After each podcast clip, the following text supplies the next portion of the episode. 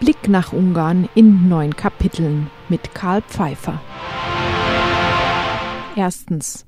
Orban verordnet allen Fidesz-Abgeordneten Lektüre vom Kopfverlag. Also die ungarische Regierung hat 500 Bücher von Andreas von Retje gekauft. Das ist ein Autor des berüchtigten Kopfverlags und sein letztes Buch ist über Soros.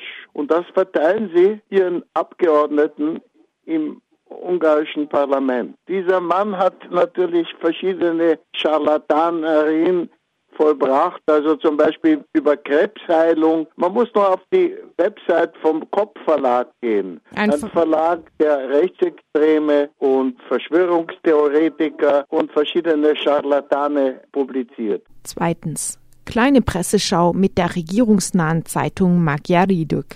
Es geht in der Regierungspresse, also zum Beispiel in Magyar das ist eine Tageszeitung in der Nähe der Regierung oder Fidesz nahe, da ist gestern ein Artikel erschienen, der Soros folgendes vorwirft unter anderem. Er hat eine die Welt äh, revolutionierende Mission, so wie seinerzeit Lenin, Mao und Hitler. Seine Konzeption ähnelt am meisten Richard Gudenhofe-Kalergi paneuropäische Utopie und sie baut auf die Doktrin der Rassenmischung, ja, wortwörtlich, der Rassenmischung.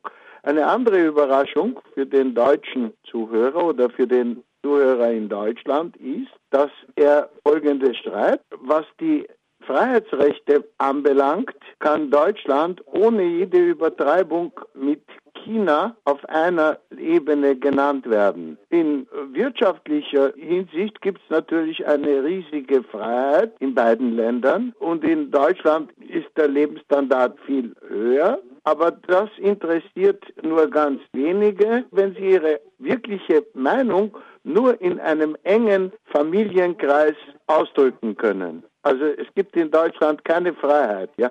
Es gibt keine Meinungsfreiheit, ja. Dann kommt noch in diesem Artikel kommt noch eine eine antisemitische sozusagen eine antisemitische äh, Wortwendung, die schon andere benutzt haben. So offen und so hemmungslos von so einem hohen Trampolin hat noch niemand in das Wasser herein uriniert. Ja, und das ist natürlich eine alte antisemitische Wortwendung. Da wurde früher einem ungarischen Schriftsteller, ohne Namen zu nennen, einem jüdischen Schriftsteller vorgeworfen, ins nationale Bassin herein uriniert zu haben. Drittens. Orban und Fidesz wurden von der ungarischen Lebensmittelsupermarktkette CBA unterstützt. Und Orban hat immer wieder betont, dass er ein nationales Bürgertum schaffen will. Jetzt aber verhandelt der ungarische Milliardär Laszlo Baldauf, der Besitzer von CBA, mit Lidl über den Verkauf seiner Geschäfte. Ja, das ist ja auch ganz interessant. Milliardär, also ungarischer Milliardär, der hat Fidesz immer unterstützt, hat über Orban hat er nur Gutes zu sagen gehabt. Er meinte auch vor ein paar Jahren, Fidesz brauche zwölf Jahre, um die ungarische Gesellschaft zu verändern. Das würde heißen bis 2022, ja. Der ist jetzt bereit, ganz wie es ihm sein, sein persönlicher Vorteil diktiert, seine Geschäfte an eine deutsche Firma zu verkaufen. So viel zum nationalen Bürgertum. Viertens. Zweckentfremdung von EU-Mitteln zur Unterstützung von Roma. Ein Beispiel. Was zum Beispiel die Unterschlagung von EU-Geldern anbetrifft, da gibt es durchaus ein nationales Bürgertum unter Anführungszeichen, das daran beteiligt ist. Also zum Beispiel die EU unterstützt allerlei Projekte zugunsten der Roma. Da haben sie beschlossen, so ein Projekt in Kischwarda in einer Stadt, kleinen Stadt im Nordosten Ungarns zu bauen. Und das haben sie dann auch gebaut nur natürlich zweckentfremdet. Roma können jetzt nicht reingehen in das Gebäude. Und das Geld, das vorgesehen wurde für ein Roma-Kulturhaus, wird jetzt verwendet für den Training von Wasserpolo-Mannschaft in Kischwada. Also das ist ein Gebäude, das mit mehr als zwei Millionen Euro gebaut wurde. Das muss man sich vorstellen. Fünftens. Kürzlich wurde eine Fidesz-Abgeordnete und Angehörige der Minderheit der Roma im EU-Parlament zur Vizeparlamentspräsidentin gewählt. Fidesz hat sich eine Roma-Repräsentation von ihren Gnaden geschaffen. Das ist eine Public Relation Sache. Da wollen sie zeigen, sie tun nicht diskriminieren.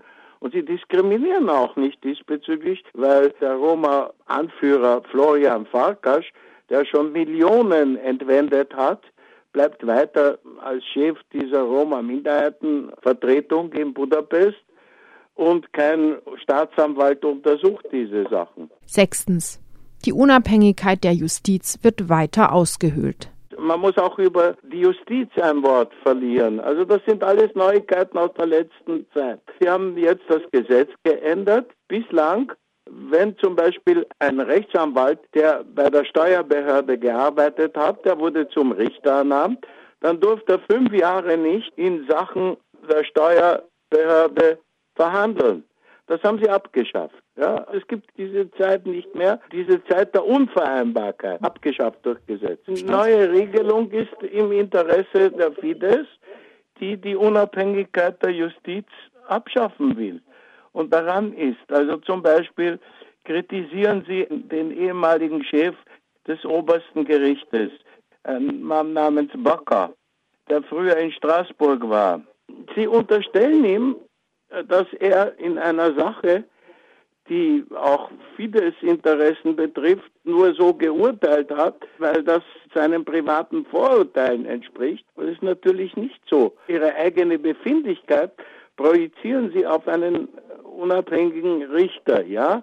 Also Sie würden natürlich alles so machen, wie es die Partei befiehlt, aber es gibt noch so Reste einer unabhängigen Justiz in Ungarn, die noch nicht abgeschafft ist. Aber sie sind drauf und dran, es abzuschaffen. Sie zum Beispiel diesen Richter fast jeden Tag kritisieren sie in ihren Medien, in den staatlichen Medien. Sie stellen neue Richter ein, die natürlich loyal gegenüber Fidesz sind. Und nicht nur Richter, sondern auch die Staatsanwaltschaft.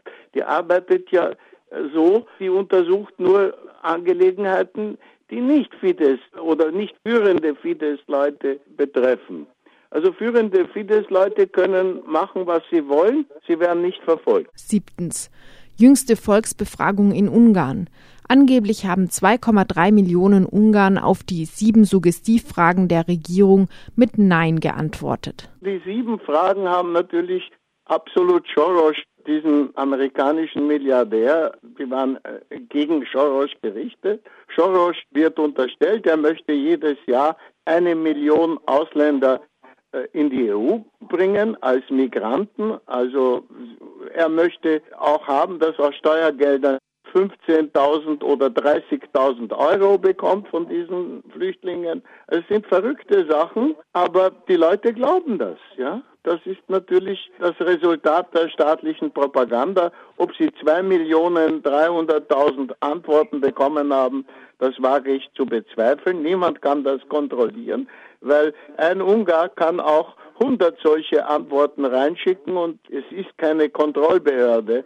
Also das ist meiner Meinung nach eine Fantasiezahl, aber beweisen kann ich das nicht. Die Regierung legt auch keinen Beweis dafür, dass es wirklich 2.300.000 Leute waren, die geantwortet haben. Das ist ein totaler Erfolgsbetrug auf Kosten der Steuerzahler. Es kostet Millionen dem Staat, dem ungarischen Steuerzahler richtig, nicht dem Staat, sondern dem Steuerzahler. Aber es gibt keine Kontrolle, es gibt keine Behörde, die das kontrolliert und das ist reine Propaganda, sonst hat es keine Bedeutung. Es hat keine legale Bedeutung, ja. Wirkung hat es schon, eine propagandistische Wirkung. Nächstes Jahr sind Wahlen in Ungarn und Orban will dann sozusagen das Meinungsmonopol haben. Achtens. Auch nützlich für Orbans Meinungsmonopol konkurrierende Parteien in den Ruin treiben. Schon haben sie festgestellt, dass Jobbik, die rechte Partei, oder die ehemalige rechte Partei, wie man es haben will, dass die nicht legal plakatiert hat und deswegen hat man gegen sie ungefähr eine Million Euro Steuer, die sie nachzahlen müssen. Also Jobbik überlegt sich überhaupt, ob es bei den Wahlen antreten soll, bei den nächstes Jahr. Das ist eine sehr verworrene Situation. Wenn Jobbik und wenn die kleinen linken Parteien nicht antreten würden, dann wären die Wahlen natürlich das, was sie wirklich sein werden, nämlich ein Schwindel, ja. Es gibt ja keine öffentliche Diskussion in der Bevölkerung, kann es keine geben, weil sie haben ein Medienmonopol in gewissen Gebieten, die Regierung. Und sie haben auch die Grenzen der Wahlbezirke geändert, also das, was man in Amerika Gerrymandering nennt. So würde das ganz offensichtlich werden, wenn diese Parteien nicht zu den Wahlen antreten würden. Also Wahlboykott. Aber ich glaube nicht, dass das gelingen wird. Neuntens. Unabhängige Organisationen werden zunehmend daran gehindert, öffentliche kostenlose Suppenküchen für Arme zu betreiben. Und das, obwohl die Nachfrage steigt. Inzwischen ist es schwieriger für sie, eine Genehmigung zu bekommen. In Debrecen müssen sie sogar eine kleine Gebühr zahlen.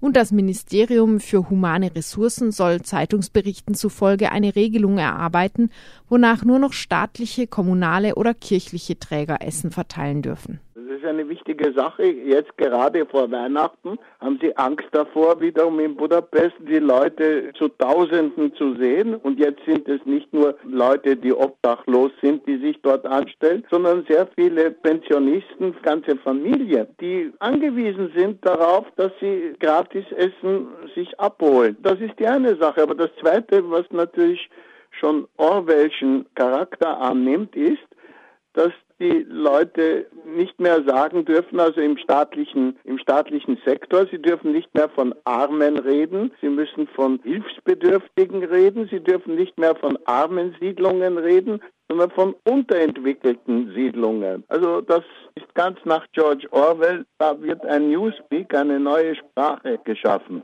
Soweit ein Überblick über aktuelle Entwicklungen in Ungarn mit dem Journalisten Karl Pfeiffer.